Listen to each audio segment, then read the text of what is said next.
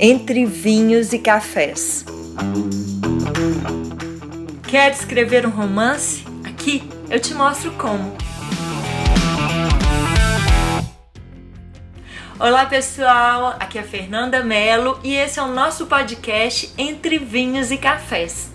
Hoje eu vou falar sobre como escrever um romance a partir da minha experiência com o último livro que eu escrevi, que chama inclusive Entre Vinhos e Cafés, o nome do nosso podcast. Eu lancei recentemente o livro Entre Vinhos e Cafés, que foi o meu primeiro romance, e eu vou contar para vocês um pouco da minha experiência. É importante dizer que escrever é uma experiência muito individual. Então, assim, o modo de criação do romance pode ser muito diferente, né, para muitos escritores, mas eu vou falar, eu vou contar um pouco sobre como eu vivi essa experiência, os métodos que eu utilizei a partir dos recursos que eu tinha à mão e aí eu vou mostrar para vocês um pouco desse processo que já vou falar, não foi fácil, mas o resultado foi muito prazeroso. Foi um processo complicado, mas como é, eu saí dele vitoriosa, podemos dizer assim, porque eu consegui terminar o livro do jeito que eu quis, o livro ficou ótimo no meu ponto de vista. Então, assim, achei bem válido é, dividir essa experiência com vocês. Eu nunca havia escrito um romance, né? Como eu já disse. É, eu sempre escrevi crônicas, poesias, que é um processo bem diferente. Que eu vou falar nos próximos episódios sobre a escrita de crônica, de poesia. Mas escrever um romance é bem mais complexo, bem, é, ele exige bem mais de você. E uma coisa que me ajudou muito é, foi ler livros de criação de roteiro. Eu recomendo dois livros do Sid Field. É, o nome se escreve S-Y-D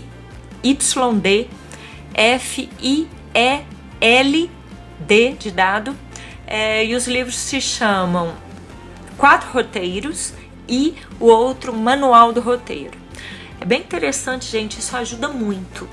É, ajuda muito a você entender o processo de costurar os fatos, descrever personagens. Eu achei bem bacana mesmo, foi uma coisa que me ajudou bastante.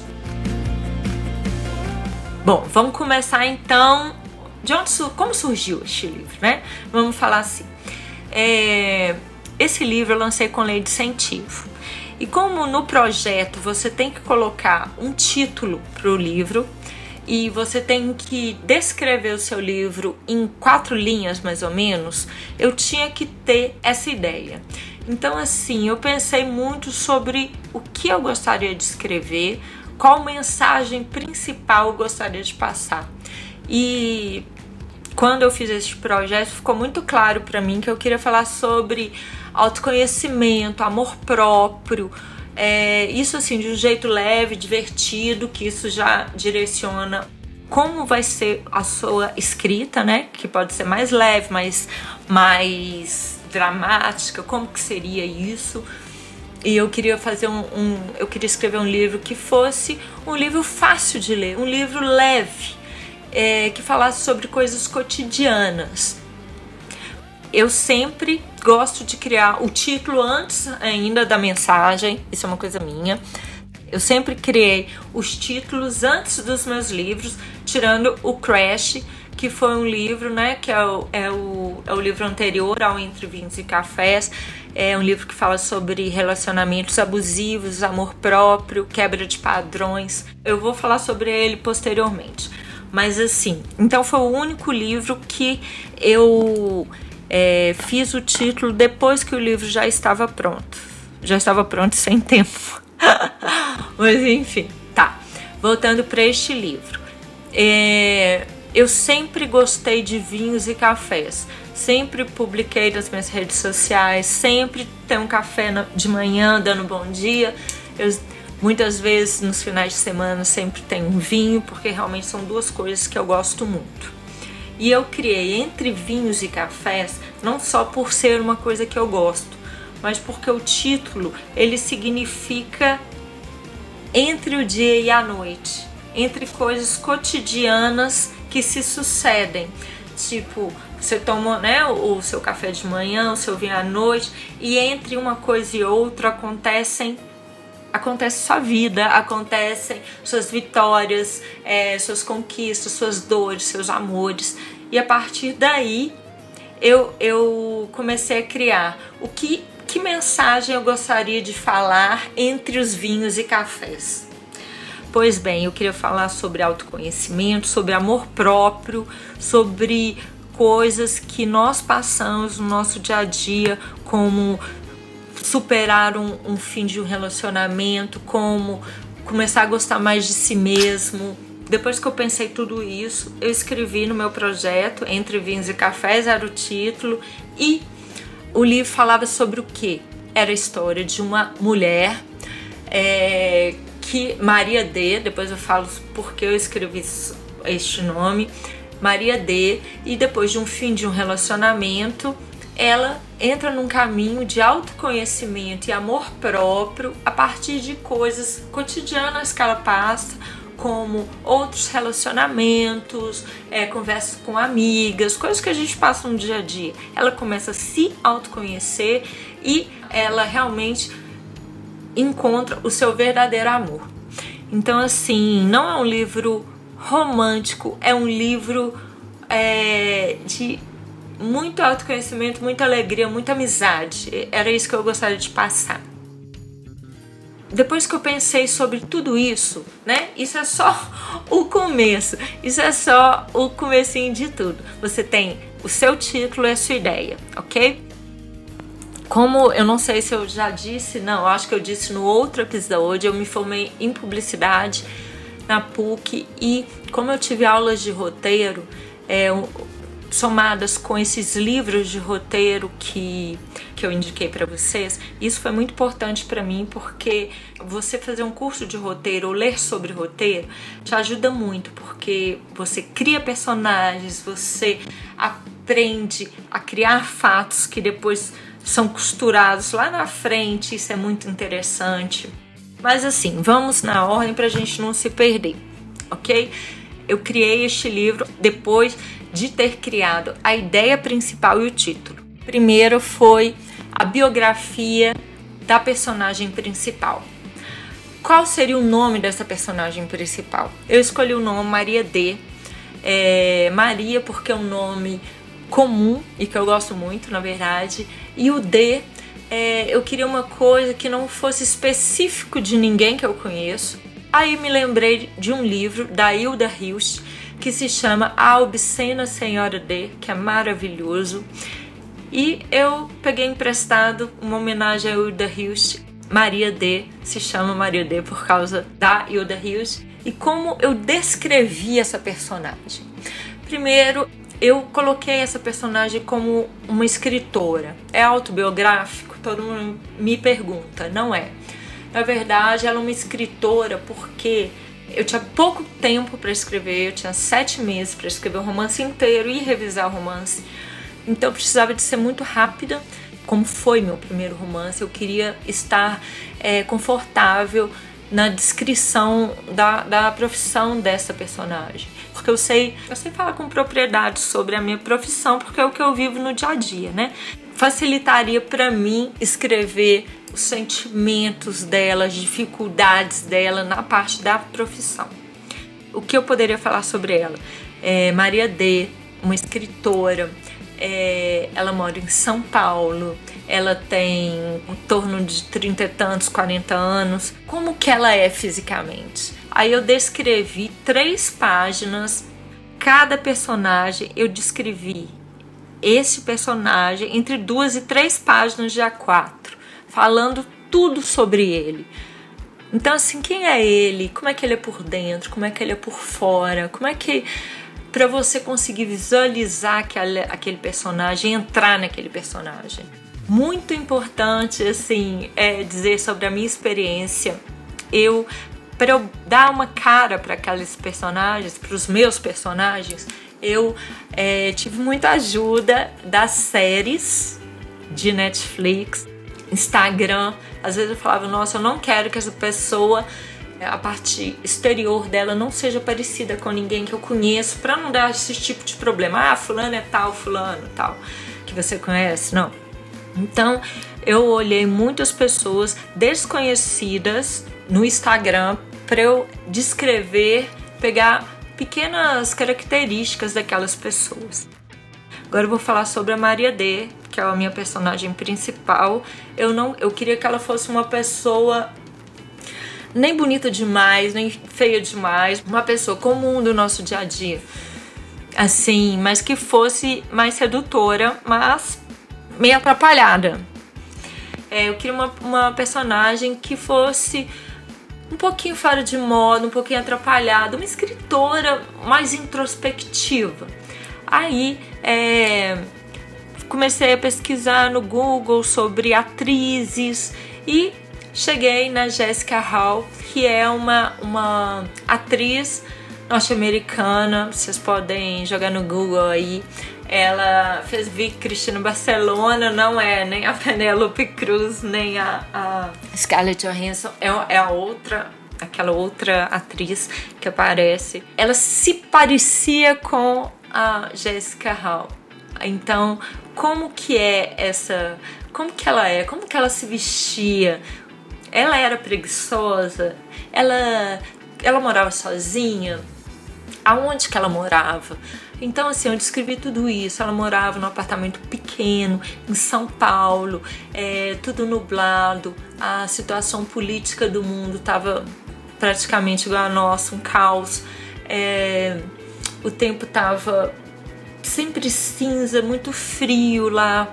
Ela se sentia constantemente sozinha. Ela tinha um gato persa, é, cinza. Então, assim, eu imaginei, eu descrevi bastante essa personagem. Quando eu me senti muito íntima dela, eu comecei a criar as outras personagens. Ela tinha uma melhor amiga. Quem era essa melhor amiga? Aí eu coloquei Jude. A Jude, o nome vem, olha que doideira, vem da é, daquela série Walking Dead. A garotinha, enteada da Michonne, é a Jude. Eu acho ela um amor. Coloquei a, a Jude como é, a melhor amiga com este nome, Jude, porque eu tava assistindo na época é, Walking Dead. E a parte interna dela é muito uma melhor amiga que eu tenho de anos, uma amiga assim, entre as minhas melhores amigas. Ela está, que é uma pessoa que eu amo muito e que admiro muito. A parte interna, interior, é, emocional, toda dessa personagem, essa minha amiga, foi uma homenagem a ela. A parte externa dela, eu eu peguei uma, uma, uma Miss muito maravilhosa, muito linda e muito chique, muito deslumbrante. É, no Instagram eu peguei as características dela e assim, vocês vão me perguntar por que, que eu não né, coloquei as características físicas também dessa minha amiga, porque é, eu quando a gente escreve assim, como eu já passei alguns problemas em relação a isso, é, é legal às vezes você deixar a pessoa no anonimato, porque senão todo mundo acha que aquilo aconteceu com aquela pessoa. Então, assim, se você de repente coloca que a sua personagem teve um relacionamento abusivo e a pessoa, por dentro e por fora, é inspirado na sua amiga, as pessoas automaticamente vão achar que aquele relacionamento aconteceu, começam a especular, enfim, é uma coisa que não é agradável. Então, assim, eu tirei as, é, as pessoas que estão próximas, tirando é, um casal de amigas minhas que estão no livro, mas como elas são um casal e não acontece nada além delas com elas, além delas darem uma super força para Maria D, é, então eu deixei bem claro que este meu este casal de amigas minhas é, são a inspiração de Sophie e Ana no livro. Então, assim, é legal a gente ter algumas pessoas que te inspiram, é, mas eu acredito que não seja legal você deixar completamente se é, esse personagem ele vi acontecer muitas coisas com ele, porque senão as pessoas têm essa tendência de achar que aquilo aconteceu com a pessoa e, e isso é muito desagradável, né? Eu já passei, é, depois desse livro, todo mundo realmente acha, por, pela é, personagem principal ser escritora, que todos os acontecimentos da personagem principal aconteceram comigo, que não é verdade, mas enfim. É, eu acho que quem escreve também tem que pensar que sempre vão pensar que tem que a, sua, suas obras são 100% autobiográficas, mesmo que não sejam. Isso é uma coisa que a gente tem que lidar com isso e bola para frente, né?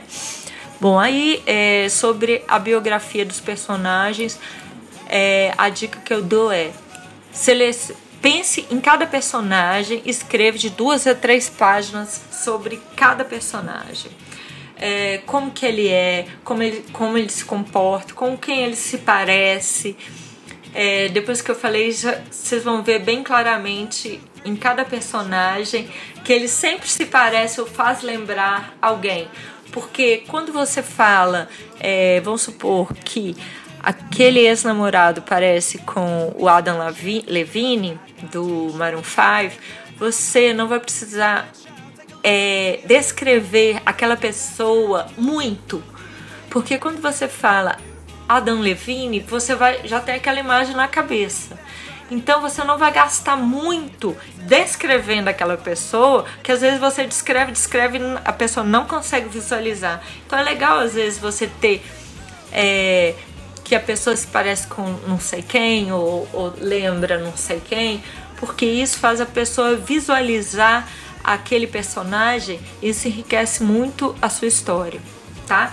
Então, assim, feito isso, feita a descrição de cada personagem, que aos poucos você vai enriquecendo esses personagens, é, você vai falar sobre é, onde se passa o seu romance. Qual é o cenário? Então, a primeira é biografia de cada personagem, a segunda, o cenário e a data.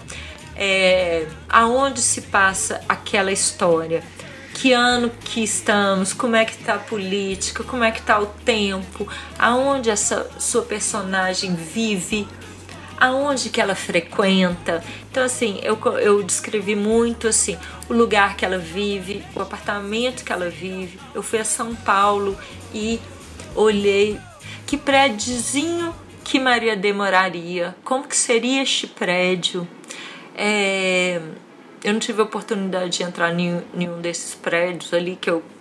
Mas aí eu imaginei como seria cada o apartamento dela, como seria. Fiquei um tempo em São Paulo só observando isso. Assim, o apartamento que seria o dela, é, quais os cafés que ela frequentaria, como que seria, qual aquele pub que ela foi, como que é, como é que são as pessoas que trabalham lá, isso é muito importante para você é, mostrar aonde se passa, porque quando você começa a sentir como personagem, como você consegue é, se situar, sentir como aquele personagem, a escrita sai, entendeu? Então facilita muito. Bom, então você já escreveu, né? Tudo sobre todos os personagens. Depois você escreveu o cenário, onde se passa, você escreveu tudo sobre localização, né? Você localizou aquele, aquela história. Aí, montado todo esse esquema, você monta uma linha do tempo, onde as coisas vão acontecer, onde a história vai, vai desenrolar, tá? Aí o que, que eu fiz? Eu montei uma linha do tempo, isso coloquei num painel de de imã, é, eu coloquei uma linha do tempo onde tudo iria acontecer. É, e como seria? Eu marquei três, é, três acontecimentos principais. O início, o que aconteceria nesse início? Onde a personagem principal teria o fim de um relacionamento trágico. Esse é o começo, o livro começa aí, com este acontecimento. É, o meio do livro ela vive o luto do fim do relacionamento e começa a se abrir a novos relacionamentos. Então, no meio do livro, ela é, vive o luto né, desse, desse término e depois começa a se abrir a novos relacionamentos.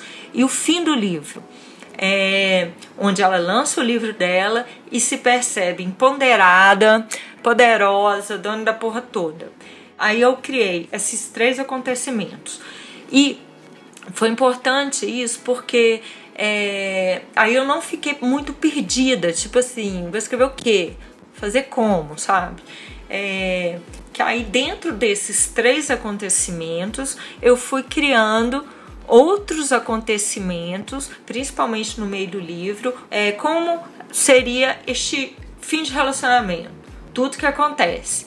Ela sai, é, o, o fim do relacionamento acontece e depois ela vai encontrar com uma amiga, ela vai chorar as pitangas, ela vai beber, ela vai ficar doidona, ela vai ficar com outra. O que, que ela vai fazer? Entendeu?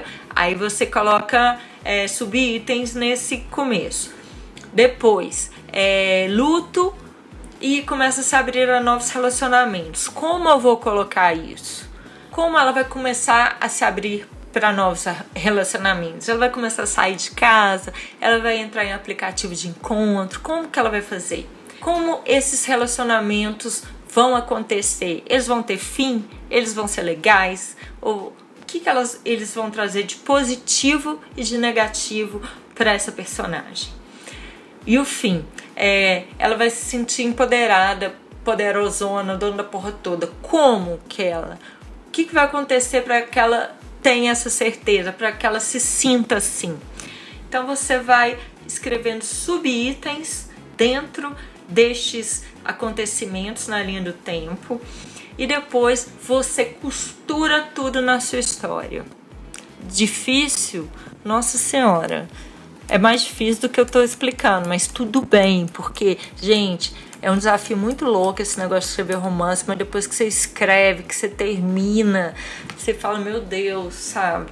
É muito legal, porque escrita é uma coisa mágica, né? Então você realmente você se sente muito, muito mais assim, capaz, sabe? Mais corajoso de escrever. É uma. Escrever romance é uma coisa muito legal é tão difícil que depois que você passa por isso, você adquire uma autoconfiança muito maior. Bom, né? Chega de devaneios. É, agora vocês me perguntam se, tipo assim, e aí? Você falou como você montou seus esqueminhas de escrita, como você desenvolveu estes, esses, essa, essa metodologia sua. Fluiu tudo bem? Pois é, não. pois é, gente, não fluiu tudo bem.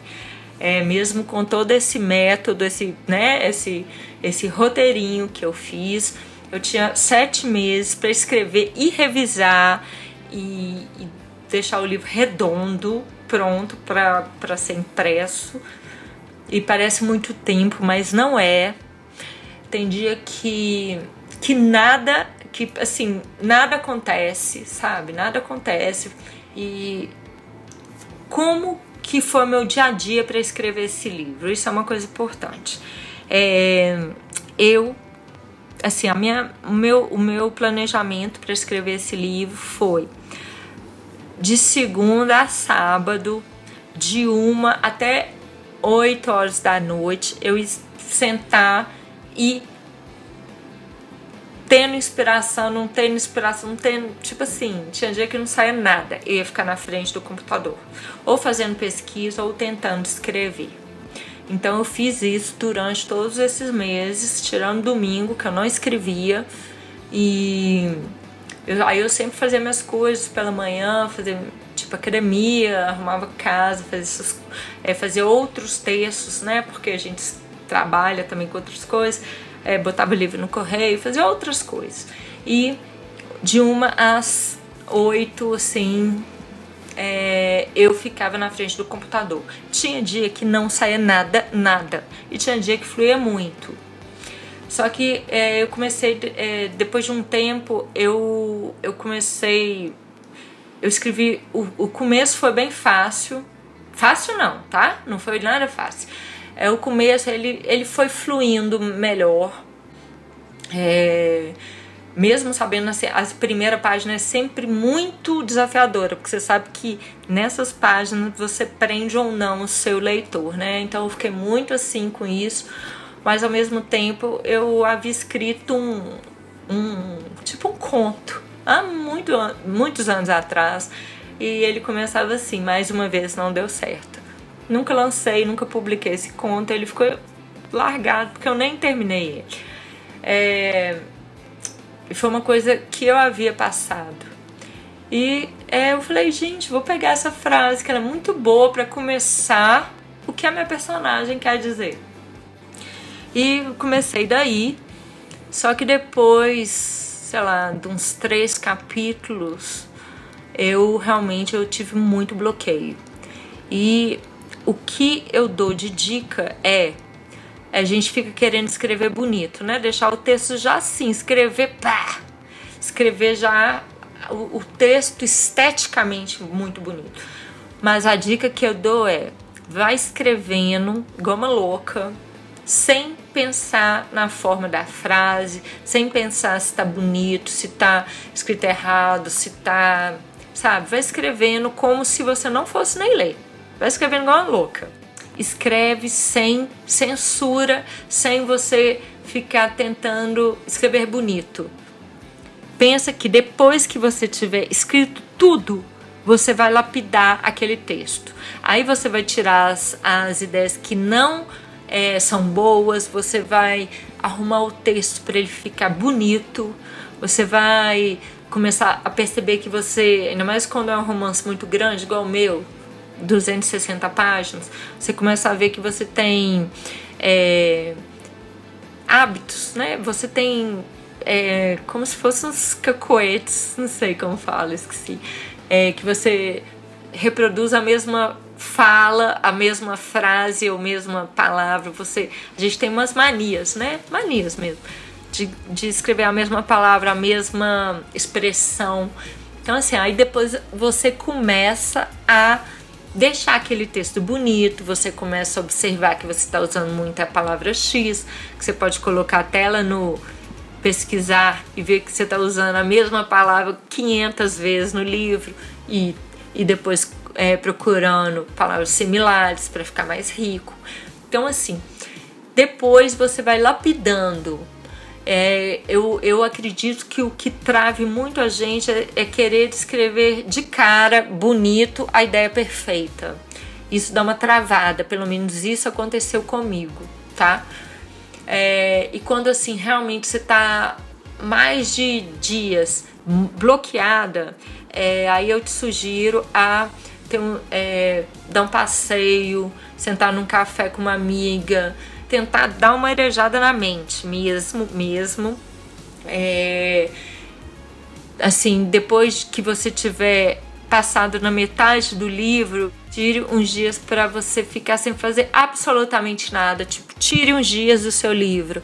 Se possível, fique uma semana sem ver seu livro, sem pensar, sem nem anotar uma frase porque depois quando você volta, você volta cheia de ideias. Isso aconteceu comigo, isso é muito enriquecedor, muito.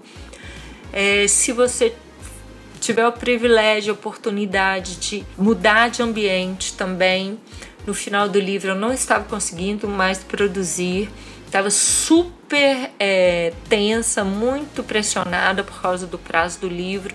Eu passei uma semana num, num num outro lugar, tipo num hotelzinho assim. Foi muito enriquecedor para mim, porque era um era tipo um resort e eu fui sozinha, tinha muitas famílias, muitas coisas, eu fiquei completamente ilhada.